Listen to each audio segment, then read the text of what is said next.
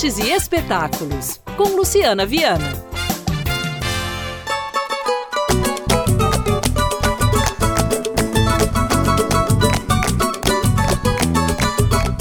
A partir deste sábado, o Palácio da Liberdade em Belo Horizonte recebe o Circuito Gastronômico de Favelas, edição especial Palácio do Samba. O evento vai contar com uma programação musical e gastronômica, com rodas de samba sempre às quatro horas da tarde e shows de sambistas mineiros às sete da noite. A idealizadora do circuito gastronômico de favelas, a Danusa Carvalho, conta mais detalhes pra gente. Olha, primeiro, comida e samba combina demais. Segundo, a origem deles, né, do gênero da cozinha de favela e do samba é do morro.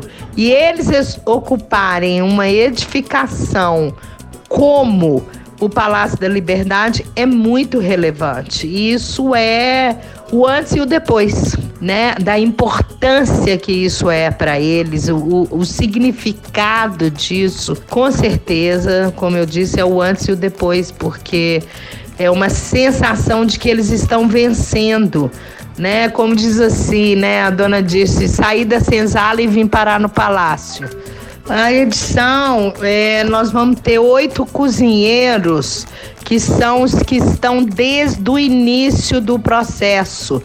Eles fazem parte do Circuito Gastronômico de Favela desde 2017. Olha, eu acho que o público ele tem que aproveitar o máximo essa programação, porque é uma programação diferenciada de samba, né, de, de cozinha, de palácio, né? Num momento que a cidade tem 50, 100 mil pessoas atrás de um bloco, existe um espaço para você contemplar a natureza, os jardins, a culinária, a cozinha mineira, além disso, o samba mineiro. Então, eu acho que é mais um espaço de confraternização, de, de conhecimento, inclusive, da música mineira e do sabor mineiro. Circuito Gastronômico de Favelas, edição especial Palácio do Samba, dias 10, 11, 12 e 13 de fevereiro, de sábado a terça,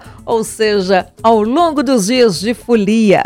Praça da Liberdade, bairro Funcionários, a entrada é gratuita, é só se programar e se divertir.